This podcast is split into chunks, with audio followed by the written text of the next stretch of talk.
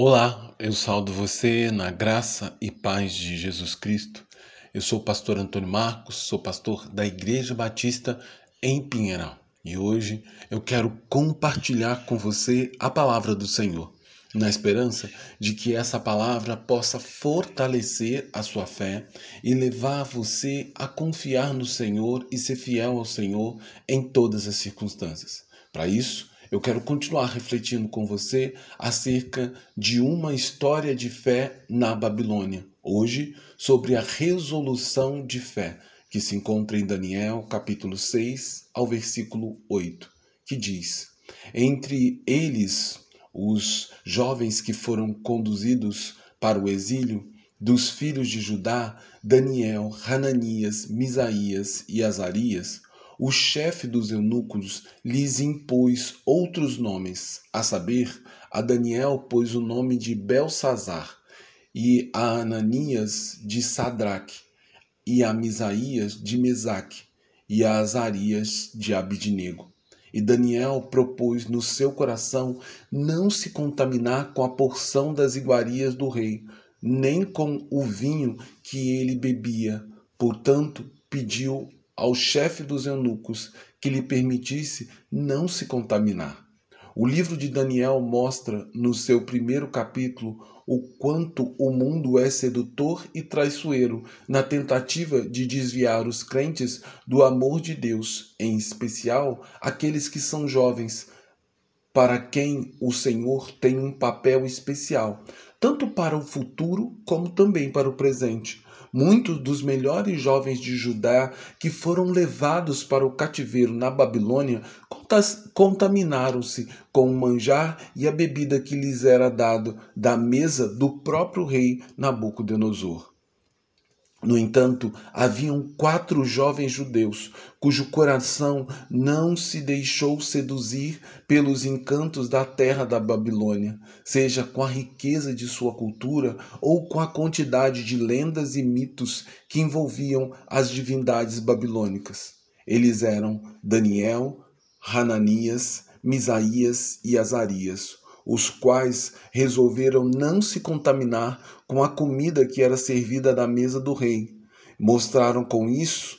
que a verdadeira fidelidade não é uma questão de mero centro que se baseia nas circunstâncias da vida, mas a verdadeira fidelidade consiste numa resolução inabalável de fé e confiança no Senhor. Assim, Daniel e seus amigos resolveram confiar no Senhor como seu verdadeiro provedor e fonte de seu sustento e bem-estar, enquanto outros jovens judeus decidiram fazer de Nabucodonosor, que simbolizava o mundo e tudo o que nele há, uma fonte de sua provisão e de sua alegria, e por isso ao longo e ao final de suas jornadas, estes que resolveram se banquetear com as coisas do mundo se viram frustrados e decepcionados, porque as promessas de alegria e felicidade do mundo são temporais e efêmeras, e ao final apenas fica na boca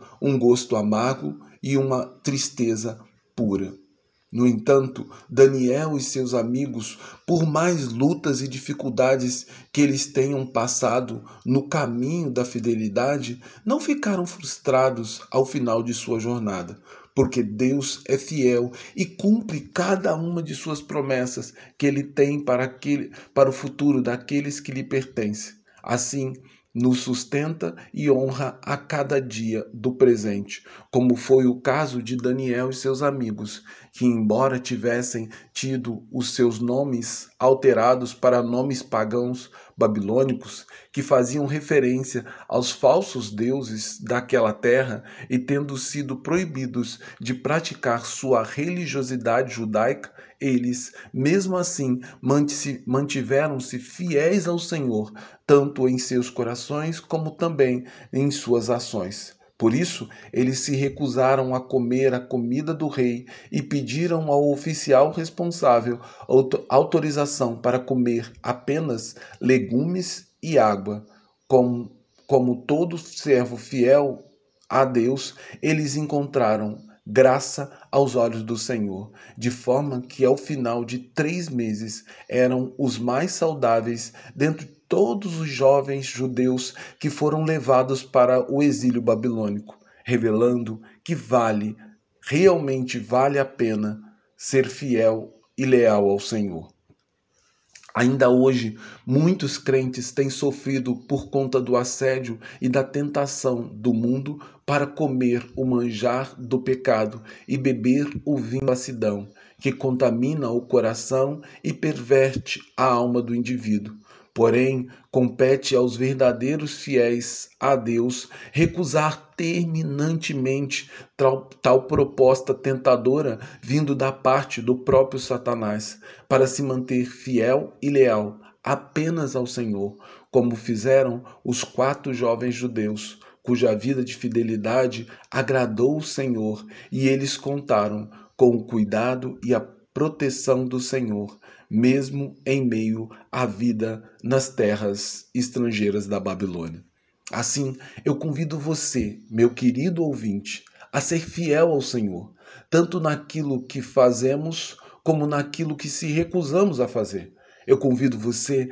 a escolher de que lado finalmente você quer ficar, com o mundo e seus prazeres ou ao lado do Senhor e seus mandamentos confiando sempre que na, na sua bendita provisão.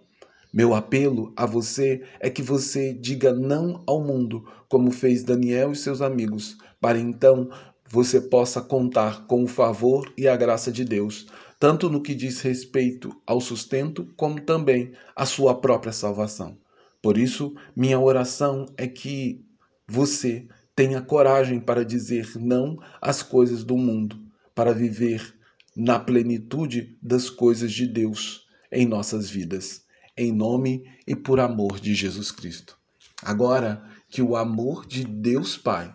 que a graça sublime do Deus Filho e que o consolo do Deus Espírito, que ele repouse em cada um de nós, de maneira que possamos a cada dia dizer não ao mundo e usufruir do cuidado, da proteção, mas principalmente da comunhão com o Senhor,